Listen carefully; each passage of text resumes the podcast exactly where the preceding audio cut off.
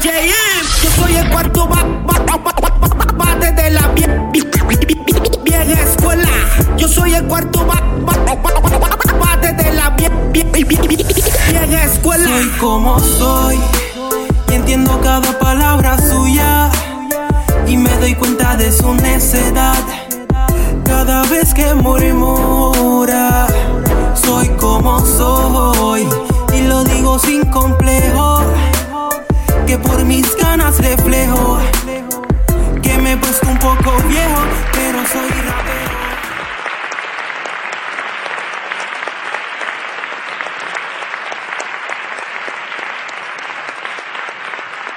Saludos amigos.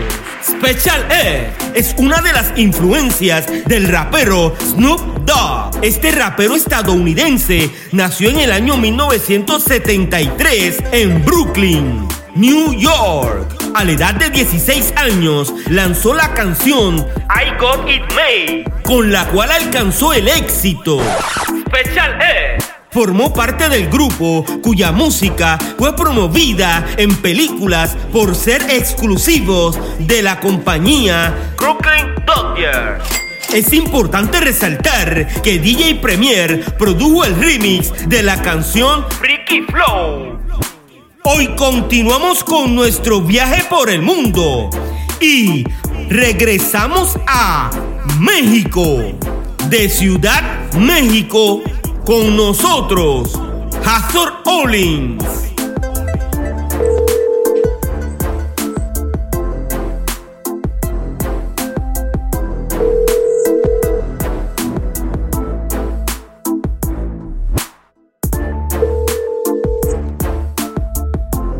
Saludos Hazor, ¿cómo estás? ¿Qué tal Pino? Muy buen día, muy bien. ¿Y tú? Todo bien, gracias a Dios. Hoy te llamo porque sé que eres un conocedor de la historia del rap en español en México. En los pasados episodios he entrevistado a varios raperos y pioneros del rap en México. Así es, hermano. Sí, este, como lo mencionas, bueno, pues tengo un poco de conocimiento, no sé si sea poco o mucho, del hip hop, como llegó a México. Eh, aún ahí queda mucho que investigar, mucho que estudiar. Poco a poco, cada vez que vamos conociendo más personas o más historia, eh, también nos damos cuenta que hay mucho de dónde, de dónde buscar, mucho por dónde buscar y pues poco a poco mientras vamos este, investigando y conociendo, vamos dando cuenta que todavía hay mucho por conocer, hermano. ¿De dónde eres, Hazard? Bueno, pues yo soy de la Ciudad de México, esto al centro de la República Mexicana. Eh, mi nombre es Hazor Olin, yo soy rapero y también soy estudioso de la cultura hip hop. Eh, también me dedico o me he dedicado a hacer este, eventos, eh, trabajo social a través de la cultura hip hop. soy parte de la organización Anahuac Zulu. Um, a grandes rasgos ese es mi trabajo dentro del hip hop. ¿Por qué te interesa saber o tener tanto conocimiento sobre la historia del rap en México? Bueno, hermano, pues mira, mi interés va más allá que simplemente saber acerca de México. En realidad, de, mi interés va en el hip hop en general, en la cultura hip hop, cómo se, cómo se originó eh, y cómo se fue expandiendo a través del mundo. Eh, pero sí, obviamente porque habito en, bueno, porque habité en México, eh, soy, estoy interesado en, saber más sobre México. Es un trabajo bastante, bastante arduo. Entonces, este, creo que lo mejor para esta investigación es comenzar por un punto y el punto donde más tengo conocimiento es en, en la República Mexicana. Es por eso que me he enfocado más en conocer, aparte que ya llevo pues bastantes años dentro de la cultura hip hop y pues tengo más conocimiento eh, respecto a la movida en México. Eres un buen rapero y la juventud busca personas como tú que lleven ese mensaje y que estén tan interesados en la escena del hip hop. Simplemente porque eres rapero o porque eres mexicano, estás investigando la cultura del hip hop? Bueno, pues muchas gracias este, primero por, por haberme escuchado y porque te agrade lo que hago. Pues sí, hermano, bueno, no, yo pienso que mi acercamiento al hip hop, o sea, eh, y el amor que le cogí, yo creo que viene desde antes de que yo me interesara en hacer, en hacer rap, en comenzar a rimar y expresar a través de esa manera. Eh, te puedo decir que, pues yo toda la vida, desde que tengo uso de razón, prácticamente me he sentido eh, interesado y atraído por el hip hop. Afortunadamente, pues ah, en mi en, en, la época donde yo era niño, donde prácticamente cuando nací este, el hip hop estaba en todo su apogeo. Em, yo soy del 87, ya cuando tenía uso de razón a principios de los 90, el hip hop eh, en México sonaba. O sea, eh, fue un momento en el cual había ah, rap por todos lados. Entonces, pues yo creo que desde ahí tuve ese interés y esa atracción por el hip hop. Ah, obviamente, pues ya fue años más adelante que pude entenderlo bien y, saber bien qué, era rap y qué era hip hop. Entonces, este, a mí me ayudó mucho eh, el hip hop eh, para cambiar la, visión que tenía. Me, sacó igual de, de, ciertas este, situaciones o momentos en los cuales no me sentía bien conmigo mismo y me cambió la visión y me dio una conciencia.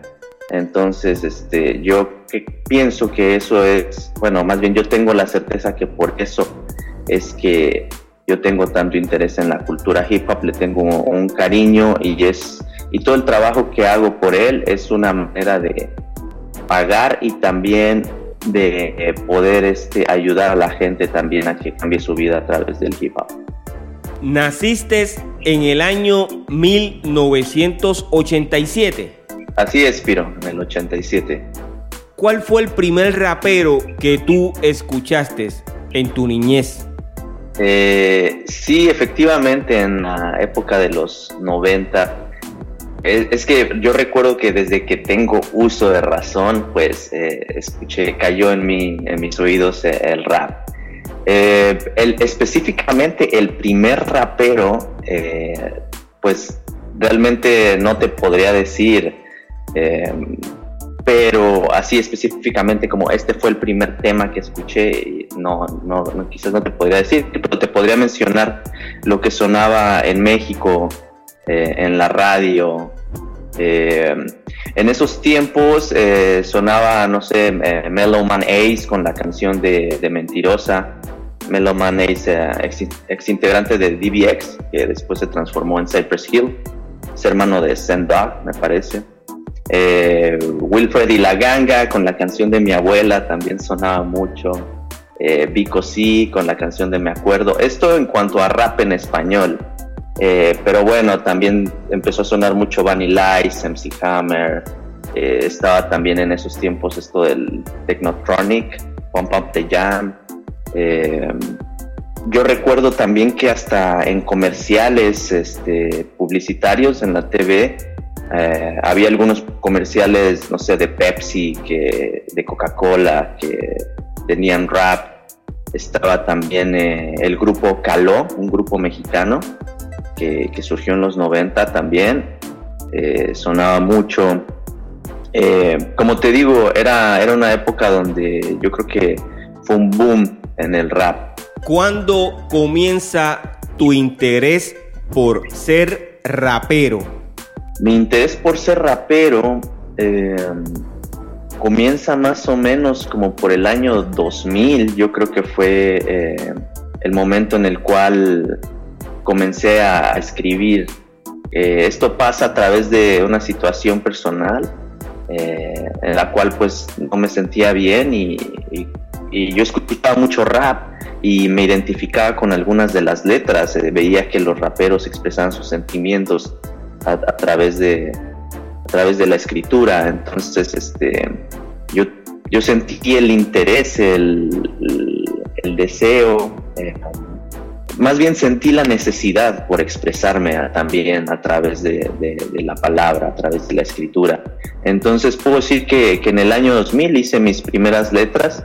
Eh, yo escuchaba rap desde, desde los noventas y pues sí solía rapear y me imaginaba así como, como rapeando en algún momento, tenía como esa, esa ilusión de ser rapero y, solía pues rapear las canciones que, escuchaba, ¿no?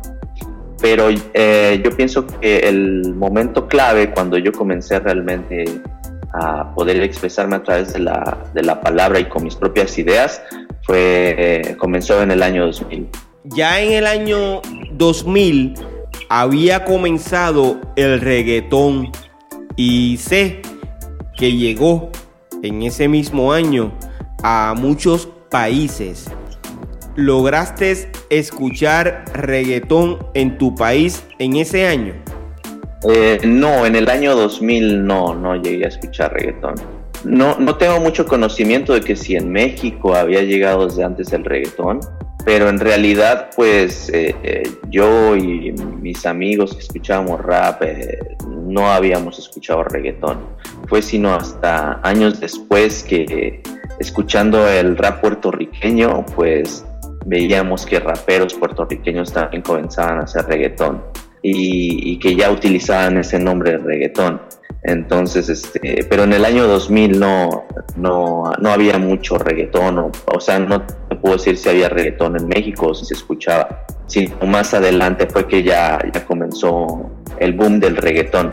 Al principio, pues no, no muchos conocían que, existía el reggaetón. Recuerdo los, los primeros, este, las primeras veces que me llegó a reggaetón a mí, eh, fue por un amigo que me traía eh, discos de, de, Puerto Rico. Entonces me, me, comenzaba a pasar rap, rap, rap, hasta que terminó con su, con, con todo el material que tenía rap y me dice, oye, mira, tengo esto, esto se llama reggaetón. Entonces este, dije, ok, vamos a escuchar. Y, y ahí fue que ya comenzamos a escuchar reggaetón y yo a veces ponía reggaetón en las fiestas y la gente se quedaba así como, wow, ¿qué es eso? Fue años todavía más tarde eh, donde ya se popularizó bastante y se hizo súper, pegó mucho en México. ¿El reggaetón superó al rap en México? No, no, no, no. No, eh, podríamos decir que son mm, dos corrientes diferentes. O sea, claro que, se hizo muy famoso y comercializó mucho en México y mucha gente lo escucha, pero también mucha gente escucha rap. El rap está muy, muy duro en México y en Latinoamérica. Yo pienso que, no, no lo ha superado. Si hablamos en cuestión de, comercializar y de popularidad, eh, no creo que, que lo haya superado. ¿Qué rapero de esos que venías escuchando fue inspiración para ti? Eh, recuerdo que escuchaba Sociedad Café. También hay un rapero llamado Boca Floja que también me inspiró bastante y cambió mucho la visión que yo tenía de lo que era el hip hop. Había otro rapero que se llamaba JR, JR, que después se bueno, cambió su nombre a Aquila Amar, también tuve gran influencia de, él, eh, Magisterio, Tiro de Gracia, e inspiración para, para escribir y para hacerlo, esos grupos. Esos grupos que mencionaste, los primeros son mexicanos y el último es chileno, ¿cierto? Así es. Según los conocimientos que has adquirido, a través de tu investigación, puedes hablar un poco de aquellos B-Boys de la década de los años 80 en México. Así es, claro que sí. Mira, según eh, lo que me han contado algunos pioneros y también algunas conferencias que he visto, pues en México, al igual que la mayoría de los países, eh, si no es que en todos los países en Latinoamérica, el primer acercamiento a la cultura hip hop llegó con el elemento del breaking, claro, que en realidad eh, pues a veces no era break específicamente lo que bailaban, sino una combinación de diferentes estilos de baile, como el popping, locking, eh, bailaban mucho house en ese tiempo, eh, Rock King. Eh, según cuentan los pioneros de B-Boys en México, muchos de ellos fueron influenciados por las películas que salieron a principios y mediados de la década de los 80 películas como la que fue Flashdance en el 83, donde salió Mr. Freeze y Crazy Legs en una parte, haciendo breaking.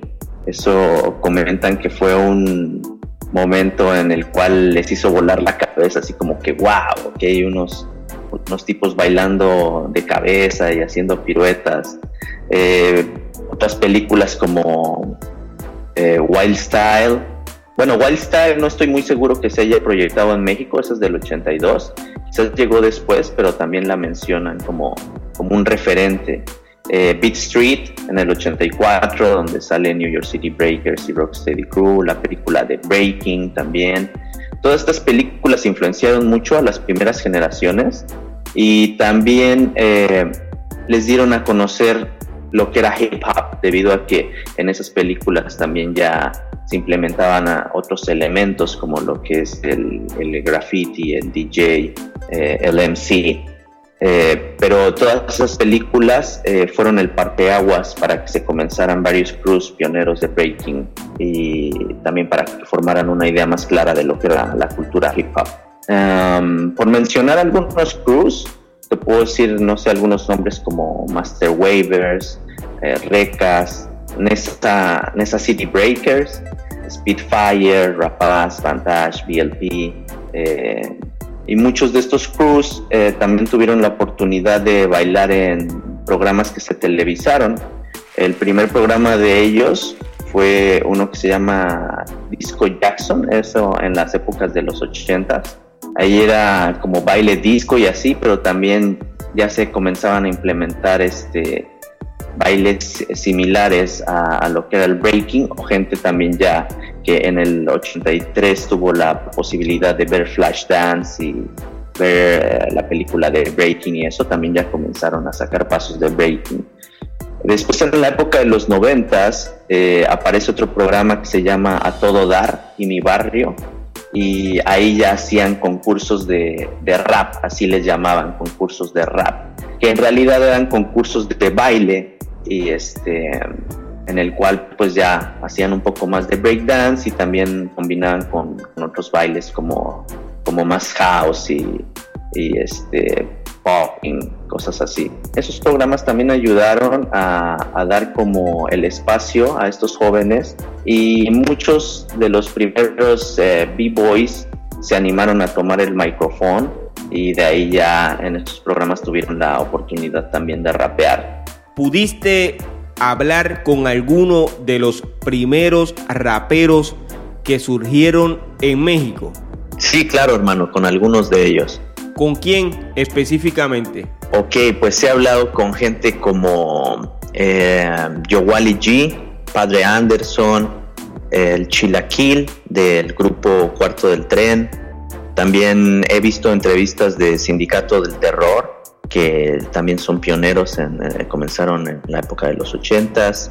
Háblame de la transición de esos grupos de baile que luego se convirtieron en grupos de rap. Claro, hermano, mira, eh, grupos como Speedfighter, eh, Rapaz, BLP, Starfire, que se convirtió en cuarta cuadra, todos esos grupos después de bailar o en el momento que también bailaron, comenzaron a hacer rap.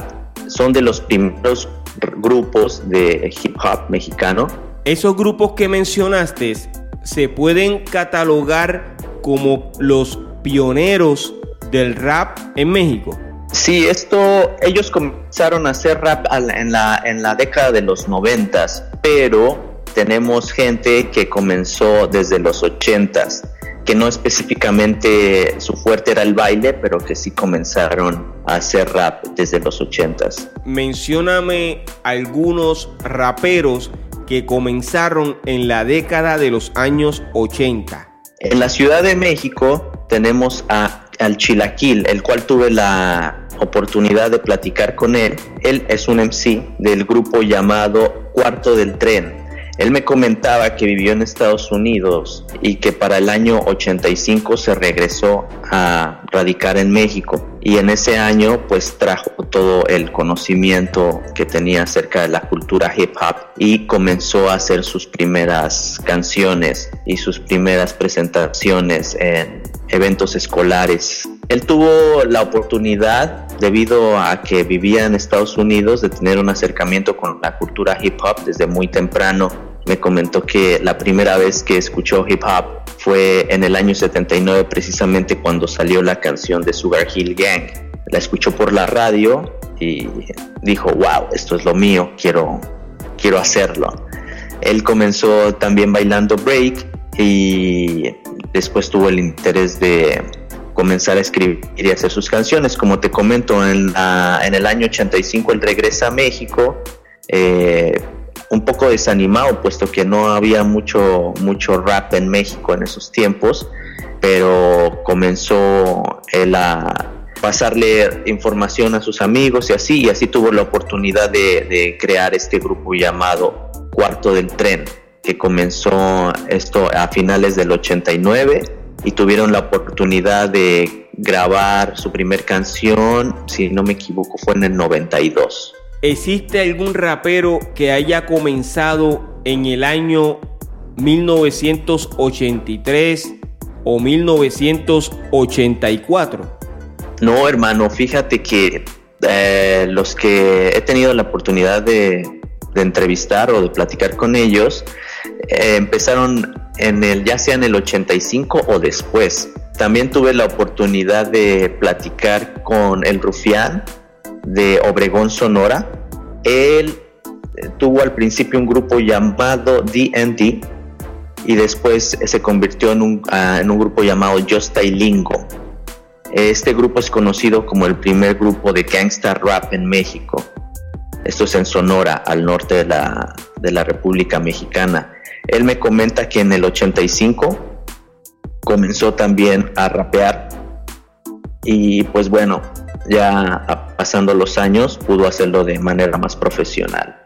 ¿Existe alguna evidencia de esa incursión de este rapero en, en el movimiento del rap en español? Pues del 85 eh, no, del 85 no hay así como algún registro. Bueno, era complicado puesto que no todos tenían cámara de video ni cómo grabar sus raps.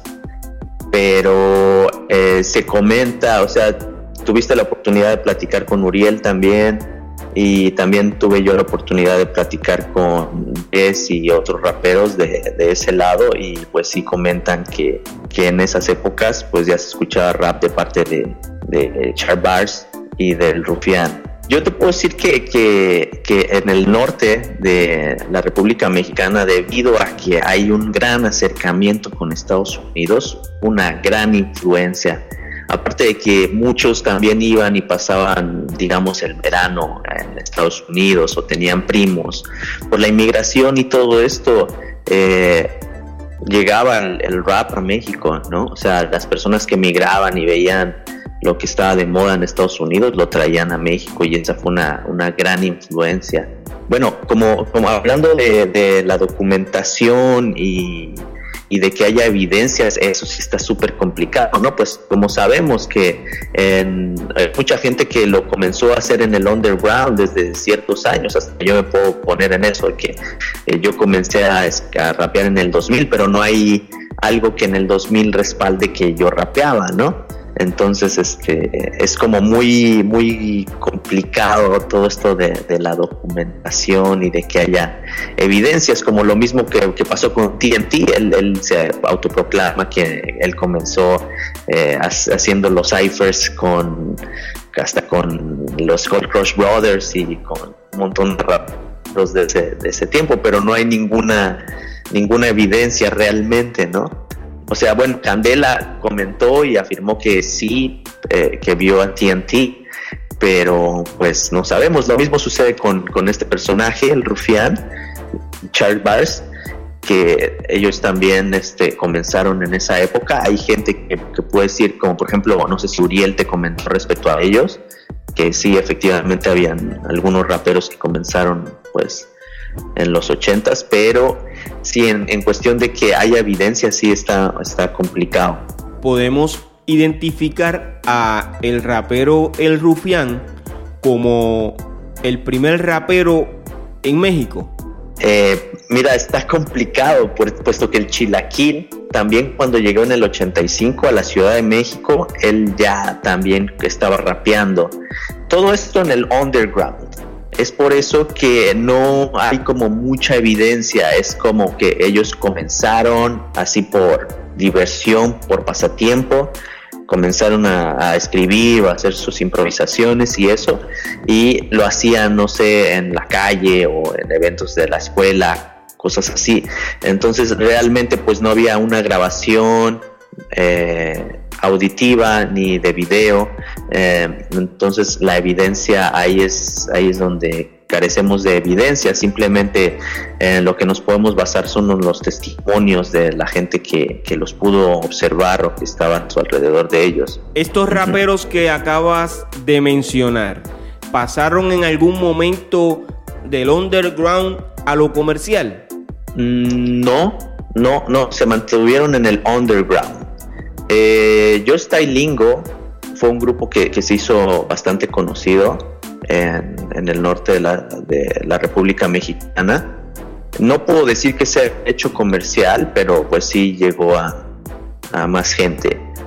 Y cuarto del tren, em, pues ellos duraron activos muy poco tiempo pero sí lograron poder viajar a Chile. Me, comentaba este, este Chilaquil que él tuvo la oportunidad en el 93 de ir a Chile de gira para abrir los conciertos del grupo Café Tacuba. En Chile tuvo una gran aceptación y estuvieron en programas de televisión y prácticamente se puede decir que fueron un poco más famosos en Chile que en México.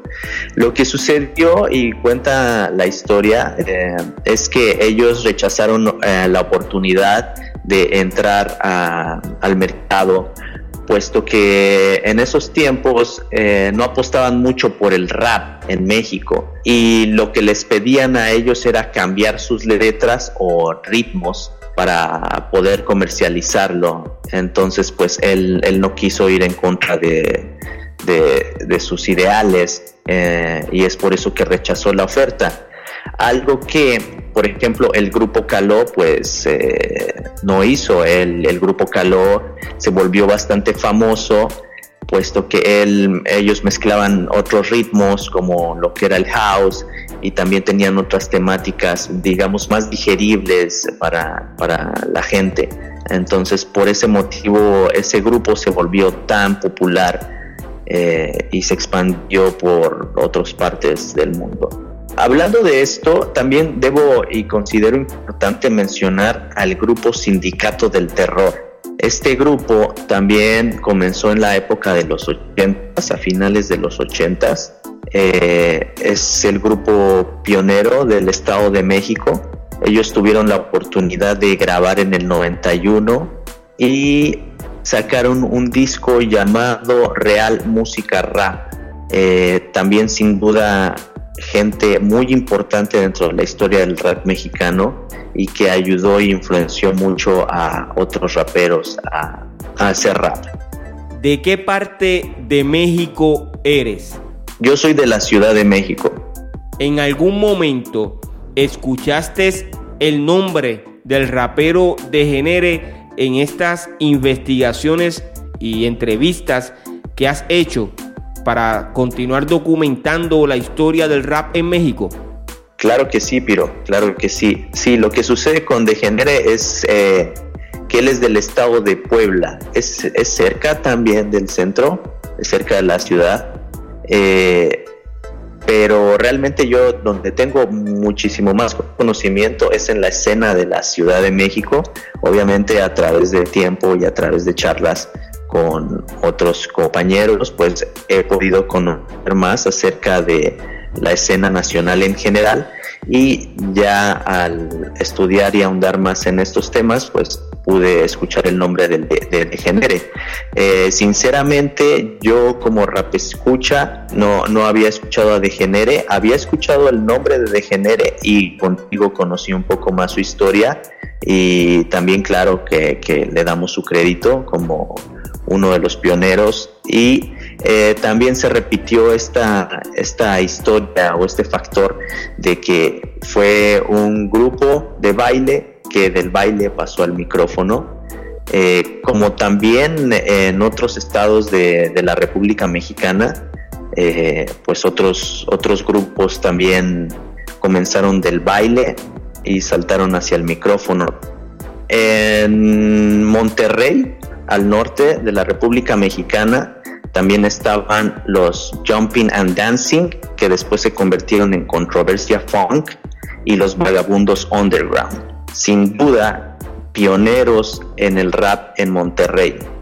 Eh, para mencionar también y dar crédito a otros grupos del rap eh, en Monterrey, puedo hablar de La Flor del Lingo, puedo hablar de Riverside, que se convirtieron en los soldados del reino, Mexican Fusca, eh, es importante también mencionar que en Monterrey se organizaban eventos eh, a principios de los noventas, mediados, en un lugar que se llama Penny Riel. Eran unas vías de tren.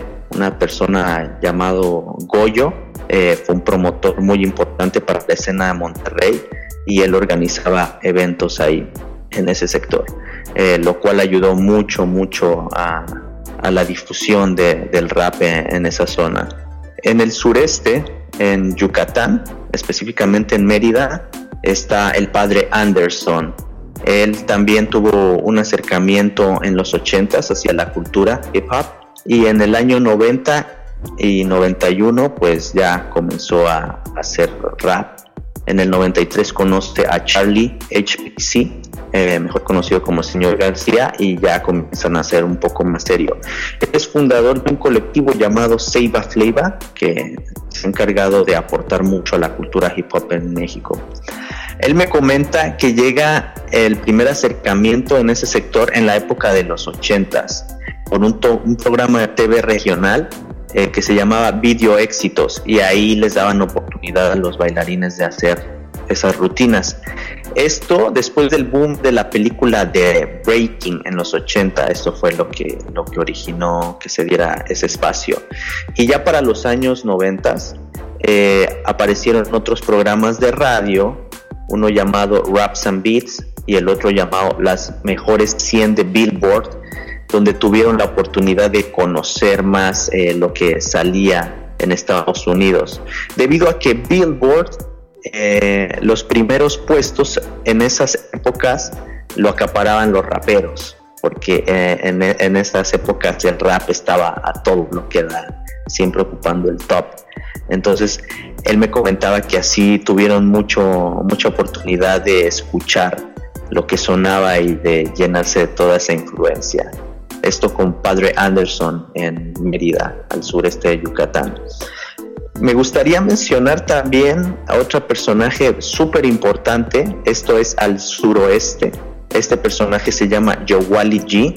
Charlando con él me comenta que él también a finales de la, de la década de los 80 comenzó a hacer sus primeros raps, específicamente en el 89. Em, esto en el estado de Guerrero, al suroeste de la República Mexicana, como te menciono. Él tuvo sus primeros acercamientos con el hip hop a través del intercambio cultural con los turistas y también por la gente que migraba hacia los Estados Unidos. Eh, en Guerrero es una costa, es un, es un lugar bastante turístico. Es por eso que, llegaba mucha gente de, Estados Unidos y pues traía, traía su música. Eh, ya después, en el año 90, él sale de Guerrero, se va al DF y comienza a promocionar su música y aparecer en eventos. Yowali G al sureste de, México, también un gran pionero de la cultura. ¿Existe algún DJ que desde la década de los años 80 se haya dedicado únicamente al hip hop? Sí, claro, pero efectivamente, por ejemplo, tenemos a estos personajes del grupo Sindicato del Terror, que es eh, Supa DJ Q y DJ Tequiwa, que ellos también comenzaron rapeando, pero eh, ya con los años también ejercieron como DJs y ahora están muy activos dentro de la movida. Siguen activos en eventos. Eh, también me gustaría mencionar a un personaje muy importante dentro de la escena hip hop, que ha colaborado con muchos raperos importantes dentro de la escena y que sin duda también es un pionero y se mantiene activo. Él es DJ Hunter de los Caballeros del Plan un grupo que ha hecho un gran aporte para la escena de hip hop en México. Háblame un poco sobre el artista Adriano Celetano, quien grabó un rap que aunque no fue en español, lo grabó en la década de los años 70. Te comento, Adriano Celetano, efectivamente, sí, en el año 1972 hizo una canción que podríamos asociar con el rap. Tenía un nombre bastante raro, lo voy a leer porque es muy complicado. Se llama Prisen Colinensinainisiusol. Ajá. Muy raro, muy raro. entonces, ahí está también esa controversia de que si fue de las primeras canciones de, hip hop hasta antes que Rappers Delight. ¿En algún momento se ha desatado esa controversia? Sí, claro, claro, hermano. Eh, es que, mira, hay mucho, mucho, mucho que se puede catalogar como rap antes de Rappers Delight y antes de que se originara el rap en sí, o sea, que se, que se le diera el nombre al rap, ¿ok? Hay muchas canciones que suenan como rap en e, épocas pasadas, en décadas pasadas, a los 70, 60. Entonces siempre va a existir esa controversia. Eh, lo mismo pasa también con el rap en español. Eh, también hay mucha controversia de cuál fue el primer tema y, y qué era rap y qué no era rap. ¿Han podido identificar cuál fue el primer tema de rap en español? Pues mira, muchos dicen que fue Rap o Clap de Joe Batan en el 79. No sé si ya tenías este conocimiento de, esa canción. Por otra parte, también está la, cotorra criolla del venezolano, eh, Perrucho Conde. También hay un rap dominicano de Freddy Veras y Felipe Polanco, mejor conocido como Boruga, que se llama Venga acá. Esa, esa canción también fue de, eh, en el 80, de hecho dicen que, que eh, la escribieron en el 79 y que bueno, ella se publicó en el 80. Lo mismo sucede con, con la cotorra con la cotorra criolla de Perrucho Conde y el Memo Cotorreo de Memo Ríos, que bueno, ya también haciendo mención, el primer tema de rap en español grabado en México fue el Memo Cotorreo del comediante Memo Ríos. Ese es el que tuvo una controversia con Perucho Conde. Así es, sí, que por ahí siempre está esa, esa pequeña discusión de cuál fue el primero. Y también entra este grupo Freddy Veras y Felipe Polanco eh, en esa controversia de que quién fue primero, la cotorra criolla eh, venga acá o el Memo Cotorreo.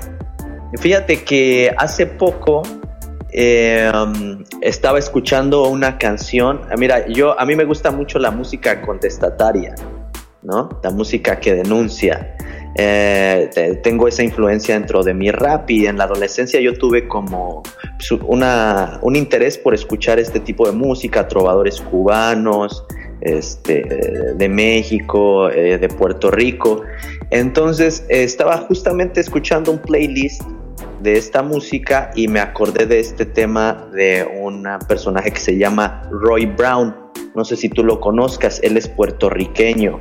Él es un trovador que, este, que en los años 70, 60 estuvo muy activo y este trovador sacó una canción en el año 71 una canción que cuando yo la escuché me, me, gustaba la canción porque era rimada, ¿ok? Entonces yo, yo la asociaba con rap, ¿ok? Entonces por eso me llamó mucho la atención. eh, pero realmente no, no le di así como, no sabía ni de qué año era ni nada. Yo, este interés que, que obtuve eh, por escuchar música contestataria, pues fue en mi adolescencia, ya como en el dos, 2010, algo así, 2000 y algo. Entonces, este, estaba escuchando esta canción y nuevamente y dije, wow, esto, esto es una manera de rimar con una estructura pues muy parecida al rap. Aparte de eso, hace como, ¿qué será? unos cinco años, eh, yo tenía un iPod de esos donde tú guardabas este, las canciones y así, y yo solía descargar canciones de YouTube, las convertía en MP3 y las ponía en mi iPod. Y recuerdo que alguien hizo un, un, remix, se puede decir, de esta canción con una base pues más hip hop. Entonces, este, me gustaba esa canción y este personaje Roy Brown, en ese remix que hicieron, eh, hay una, en la introducción habla y dice que él en el año, pues que sacó esta canción en el año 71 y que él fue influenciado por eh, la música de los afroamericanos en ese tiempo, porque eh, um, él, vivió en Estados Unidos también un tiempo y eso, y dice que él se influenció que estaban creando esto que se llamaba rap y que se influenció en ellos para sacar esta canción. Entonces esto fue en el año 71. Si gustas te puedo enviar los links de, la canción original como de la canción también que es el remix con una base más hip hop. ¿Cuál es el título de esa canción que lanzó Roy Brown en el año 1971? se llama Descarga 51 y, aparece en el disco Basta Ya Revolución eh, del año 1971. ¿De qué trata esa canción? Esta canción, pues es un tema, es un tema este, social, un tema que, que eso, contestatario de denuncia social. De la misma forma, le abrimos los micrófonos a el señor Roy Brown para que pueda hablarnos un poquito más sobre esa canción que se titula Descarga 51. ¿Tú crees que podemos considerarla como el primer rap a nivel mundial? No, no el primer tema a nivel mundial, puesto que anteriormente eh, existían canciones como esta que utilizaban ese ejercicio de rimar con ritmo que ahora llamamos rap. Anteriormente pues hablamos de, temas también como de otros músicos que hacían uh, rock time en los años 40, por ejemplo de Juvaliers, de Preach and the Beer, también ellos ocupaban esa técnica como de rapeo. No se llamaba rapeo en esos tiempos, pero eh, en un momento llegaron a nombrarlo como rap. También, por ejemplo, Last Poet eh, y Jill Scott Heron, que sin duda fueron también una inspiración, me imagino que para Roy Brown, porque son de las mismas fechas y fueron una inspiración a que él hiciera esto. Entonces, no considero que es el primer rap de la historia, pero quizás sí la, la primera persona que en español utilizó esa manera de expresarse que ahora llamamos rap. En el pasado episodio entrevisté a un rapero colombiano y él expresa que antes de que DJ Cool Hair comenzara con los beat break, hubo DJs haciendo lo mismo que él hizo en el año 1973. ¿Cuál es tu opinión sobre esto? Eh, efectivamente, efectivamente, este, por ejemplo, teníamos a Disco King Mario, que él lo podíamos llamar el pionero de las block parties. Eh, él comenzó, claro, eh, antes del 73 teníamos a este, o sea, Grandmaster Flash, Bambata, Cool Hair, Disco King Mario, ya todos ellos hacían, hacían, es, bueno, ya todos ellos hacían estas fiestas y tocaban antes del 73. Solo que se da esa fecha específicamente en esa fiesta del 73, la que todos sabemos que organizó este Cool Herc junto con su hermana Cindy Campbell. A esa fecha se le da el título de el nacimiento del hip hop. ¿Por qué? Porque en este momento fue cuando DJ Cool Herc hace esta técnica de hacer los breaks, que le llamaba a esa técnica merry-go-round, esto de expandir la parte rítmica en la cual los b-boys tenían la oportunidad de bailar mejor y los MCs de poder extenderse y rapear sobre sus breaks. Es por eso que, que, en ese momento se considera como el nacimiento de la cultura hip hop.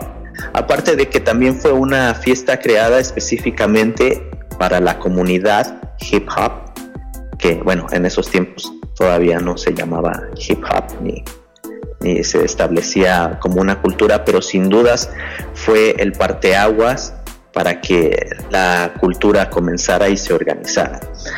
Aparte también algo bien importante mencionar que en esta fiesta fue la primera fiesta que contó con, con un flyer y que contó también con, con seguridad, ¿no? Y, que también promovía este, la seguridad y la no violencia.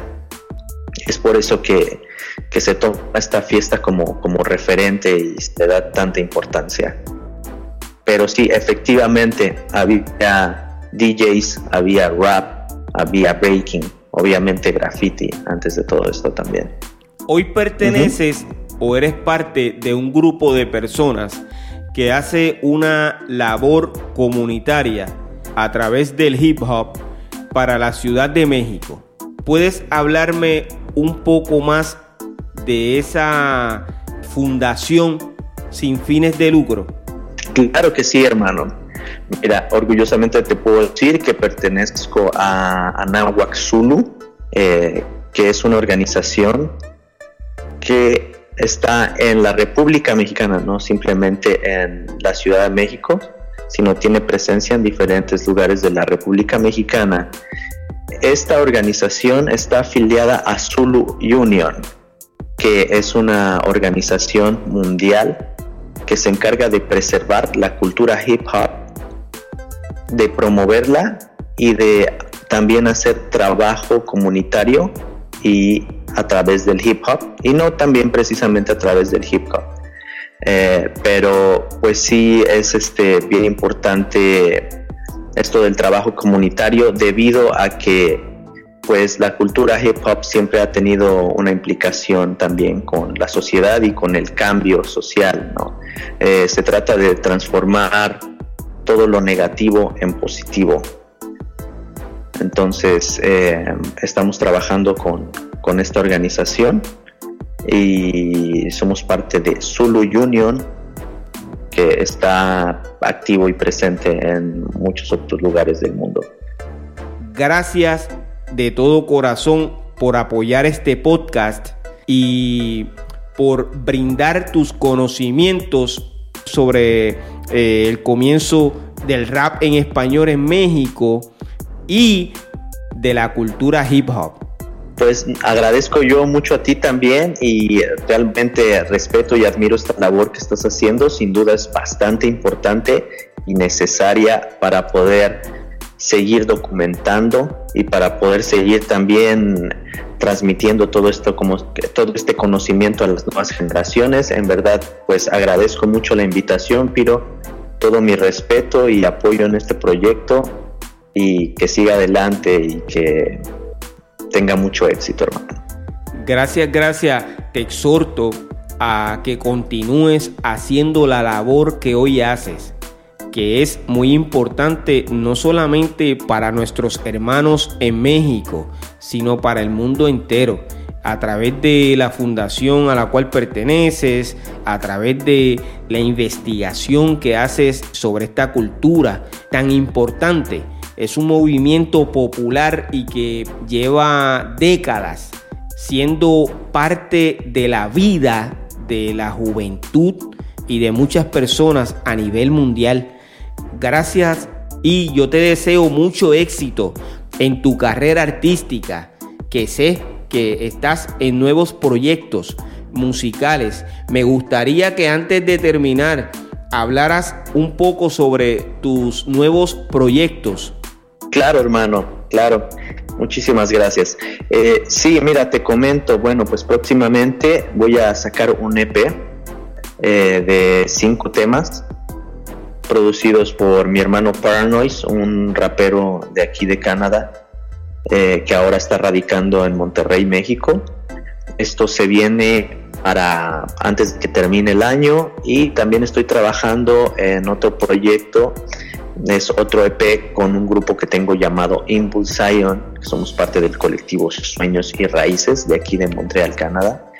Eh, este EP, si todo sale bien, estaría lanzándose para principios del 2021 y en conjunto también estoy trabajando un álbum con distintos productores de distintos lados del, mundo. Eh, esto, si también todo sale bien, eh, estaría para mediados del 2021, eh, en el cual pues también voy a contar con colaboraciones muy interesantes. Seguimos también con, el trabajo con Anahuac Zulu. Eh, estamos ahí dando talleres, sesiones de conocimiento, trabajo social también. Y esos son los próximos proyectos que tengo. También eh, quiero aprovechar para mandar un saludo a mis compañeros de Sueños y Raíces, con los cuales también estamos trabajando eh, la música y, también actividades para fomentar eh, el esparcimiento de la cultura hip hop. Que viva el hip hop, hermano. Gracias. Que viva, hermano. que viva. Gracias a ti. Hazor Olins, además de ser un exponente del rap, es miembro activo de Anahuac Zulu. Su pasión es investigar, enseñar y promover el verdadero concepto de la cultura hip hop. Gracias por tu participación en esta temporada, la historia del rap. Todos queremos conocer la versión de cada uno de los exponentes que formaron parte del movimiento del rap alrededor del mundo. Es por eso que extendemos nuestra invitación a los pioneros de los siguientes países. Honduras, Nicaragua, El Salvador, Guatemala, Dinamarca, Costa Rica, República Dominicana, Alemania, Polonia y Francia. Visita pirojm.com y únete a nuestra gran familia. Yo soy Piro JM y esto es otro episodio más de Piro a lo natural. Oye, bomboncitos de menta para que se entretengan.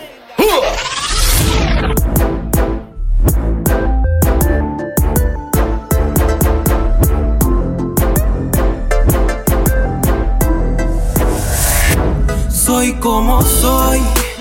Y entiendo cada palabra suya. Y me doy cuenta de su necedad. Cada vez que murmura. Soy como soy. Y lo digo sin complejo. Que por mis ganas reflejo.